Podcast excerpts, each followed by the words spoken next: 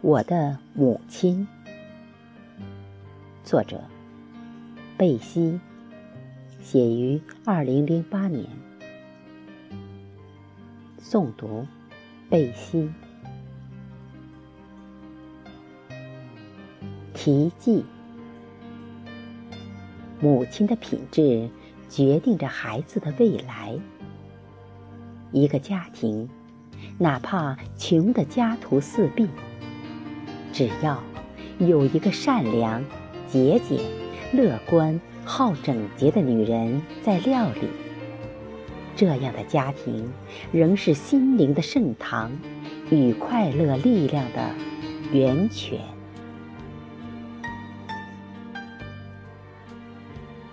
母亲已经八十岁了，在这八十年里。经历了风风雨雨，品尝到了酸甜苦辣，苍茫的岁月如锋刃，在母亲光洁的脸庞刻上浅浅的沟沟壑壑。浩渺的时空，又似一张无形的巨网，把母亲满头的青丝罩上了层层霜雪。母亲柔嫩的手变得粗糙，留下了老茧。母亲的脊背不再那么挺拔。母亲的目光是慈爱的目光，博爱的目光，深情的目光。母亲的性格是坚强的，待人是柔和的，有时都想象不出。他多么能干，和有多大的忍耐力。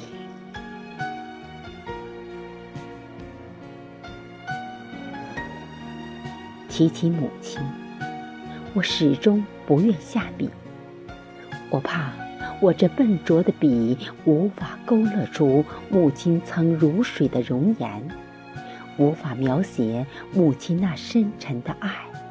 无法绘出母亲的双眸，我总怕写不好母亲，写不好我生命里最美丽的人。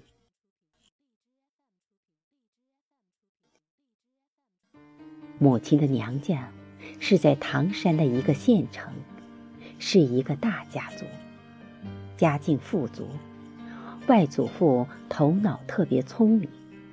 一直在外经商，外祖母勤劳能干，母亲从小过着快乐、衣食无忧的幸福生活。在母亲十四岁那年，外祖父到哈尔滨及周边等地做生意，把家眷也一同带到了这边。在一次生意场上，认识了当时做米生意的我的祖父。后来，当祖父等几个商人去外祖父家做客时，母亲小小年纪，很懂礼貌的招待着客人。祖父看到母亲端庄、柔和、甜美、白皙。带着笑靥的面容和彬彬有礼的行为举止时，一个大家闺秀的形象就定格在了祖父的脑海里。再后来，母亲就与父亲订了婚。母亲二十岁时，跟帅气优秀的父亲完了婚。祖父家比外祖父家生活还殷实，因为祖父起步早，十三岁就跟曾祖父从河北来到东北做生意。祖父的企业遍布周边几个城市。祖父是本市第一届商会会长，平时家里来的客人。都是很有层次的政府官员或商界的同行，这就对母亲有了更高的要求。但母亲都会与祖母井然有序地招待好客人。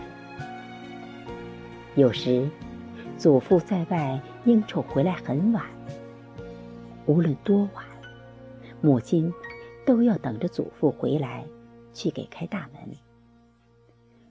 祖父家的院落很大，加上花园，要一千多平米。寝室离大门很远，母亲的胆子也是随着给祖父开门的次数增多而逐渐变大。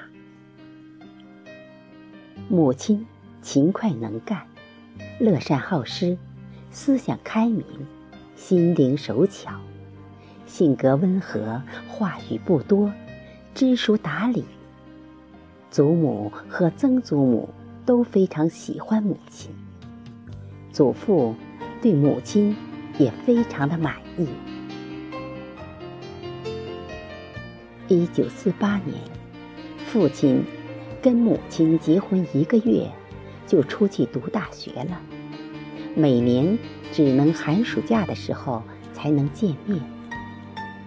父亲在家里是老大，下边有一个弟弟和一个妹妹，都在读小学。母亲就在家里耐心的照顾老人和弟妹的日常生活。据说，母亲那个时候给祖母和曾祖母做的绣花鞋最漂亮。母亲喜欢听戏。偶尔晚上会随祖父母去剧院，一家人坐在一个包厢里，快乐的品味模仿。回到家里，偶尔会唱上一段。平时父亲不在家，生活虽然清苦，但心情还是很快乐的。母亲结婚后。不能随意回外祖父家。那时，做儿媳与现在不同，规矩很多。母亲虽然很想家，但祖母家有很多事需要母亲去打理，所以母亲从来都是舍去自己的愿望，顾全大局，具有大家风范。结婚四年之后，父亲毕业回家乡教书。结婚六年后，母亲生下了大哥，后来又相继有了二哥、大姐、二姐和我。母亲生下大哥两年后，祖母就病在床上了，家里的重担都落在了母亲身上。不久，祖父经营的事业也由于当时的政策受到了极大的冲击。国家一九五六年进行了农业、手工业、资本主义工商业三大改造，祖父经营的公司和企业进行了公私合营。当时划分家庭成分时，被定为资本家。一九五八年，厂房被政府收回，住宅也被政府占用了一大部分。后期又被抄了家。一九五七年，又掀起了整风运动和反右派斗争。由于家庭成分问题，父亲在这次运动中也受牵连，被打成右派，几次。被下放挨斗。文化大革命期间，父亲也未能幸免，蹲牛棚，游街挨斗。那时，家庭生活每况愈下，从富裕的生活状态一下子降到了最低点。母亲从一个柔弱的女子变得非常的坚强。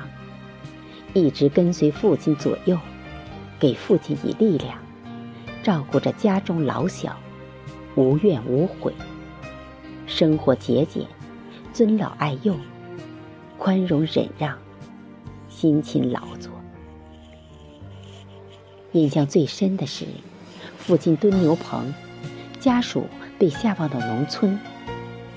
一天早上，学校派了一辆牛车，把家里的生活用品拉了过去。哥姐都上学，我上小，母亲带着我随车去了那新家。进入母亲眼帘的，是一个肮脏破旧的小屋。没有玻璃，没有炉子，炕席满是粪便。看到此景，赶牛车的人把东西卸下来就走了，留下母亲和我。母亲搂着我，把无助的泪水咽到肚子里。那个季节，天气特别冷，母亲把我送到了邻居家。独自一人，经过一天一宿大干。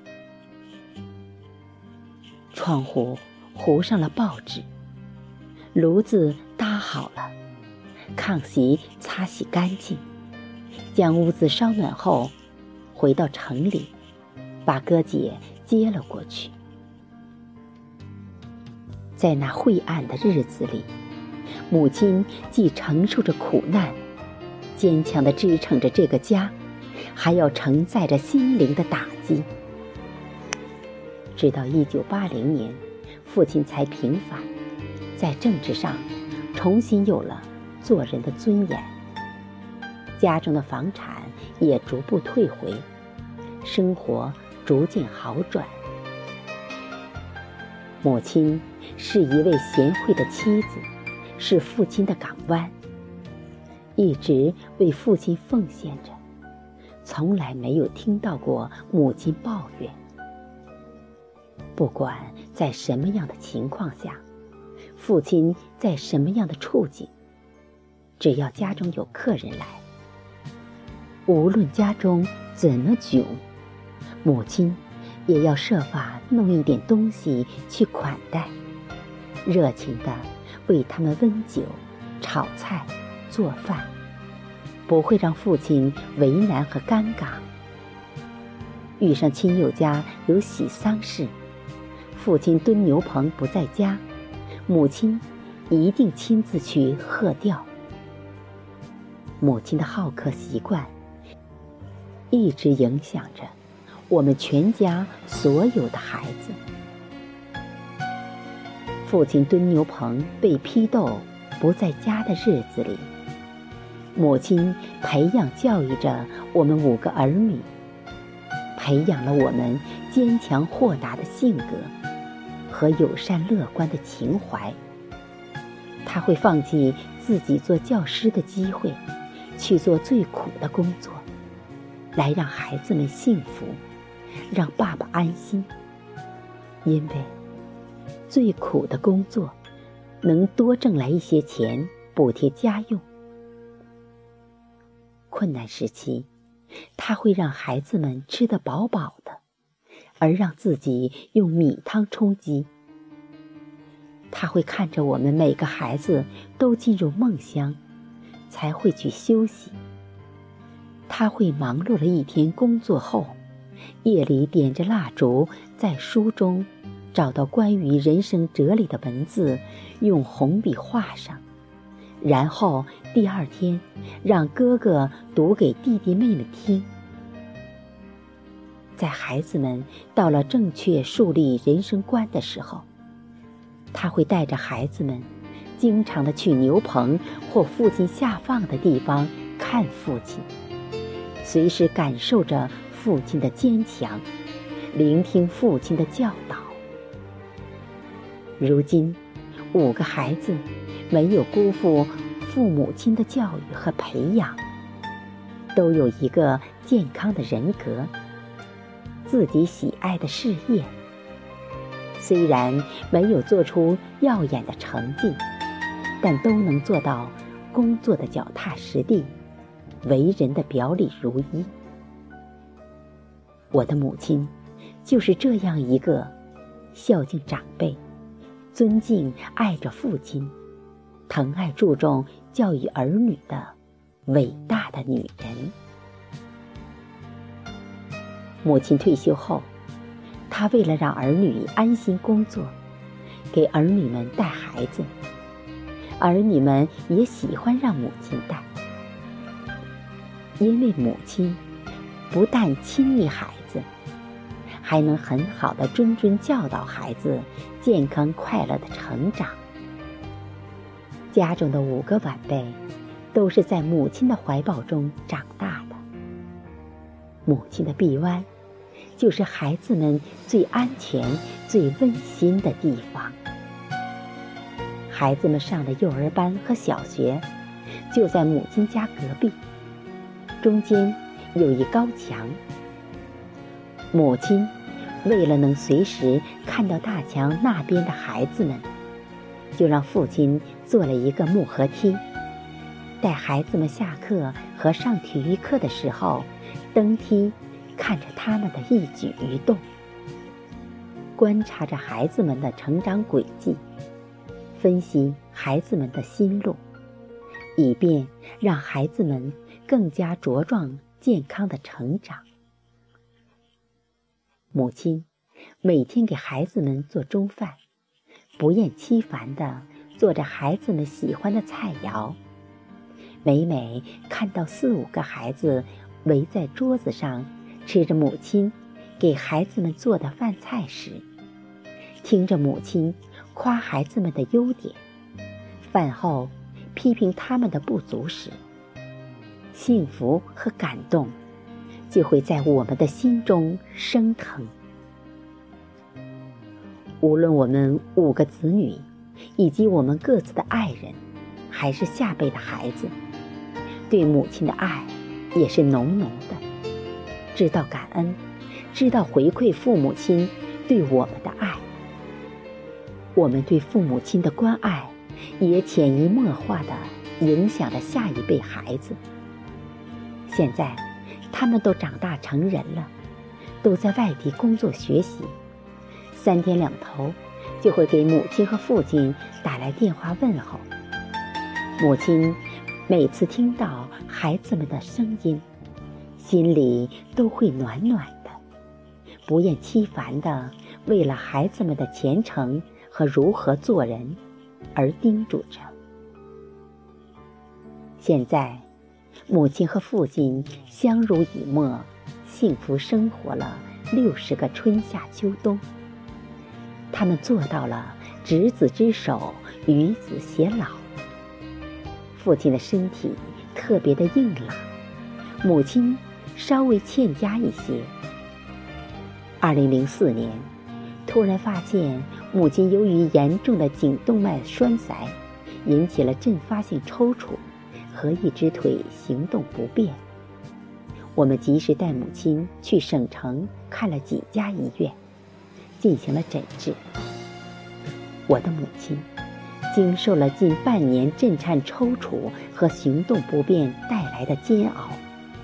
后来吃药逐渐好转，而他始终没有被病魔所击倒，处之泰然、乐观向上的人生态度，使他创造了这个年龄层次很少患者才能控制的奇迹。这不能不令人肃然起敬。当然，这其中也倾注着家人、朋友的无私关爱。母亲以自己的一言一行，潜移默化地感化着后人，激励着大家，为家庭支撑起一片生活的蓝天。时至今日，他仍在默默无闻地奉献余热，播撒爱心。他一生尤其让人钦佩、令人称道的一大亮点。便是用心构建的和谐相处的家庭关系。家庭成员与他有说不完的话，剪不断的情。母亲能在最艰难的岁月扛着我们这个家庭迈向新时代，能在八十高龄仍坚强的重新站立起来。我们坚信，母亲有儿女对他的关怀，晚辈对他的牵绊，父亲对母亲的深爱，他老人家今后的日子会更加幸福、安康、快乐。这，就是我的母亲，一位很平凡的母亲。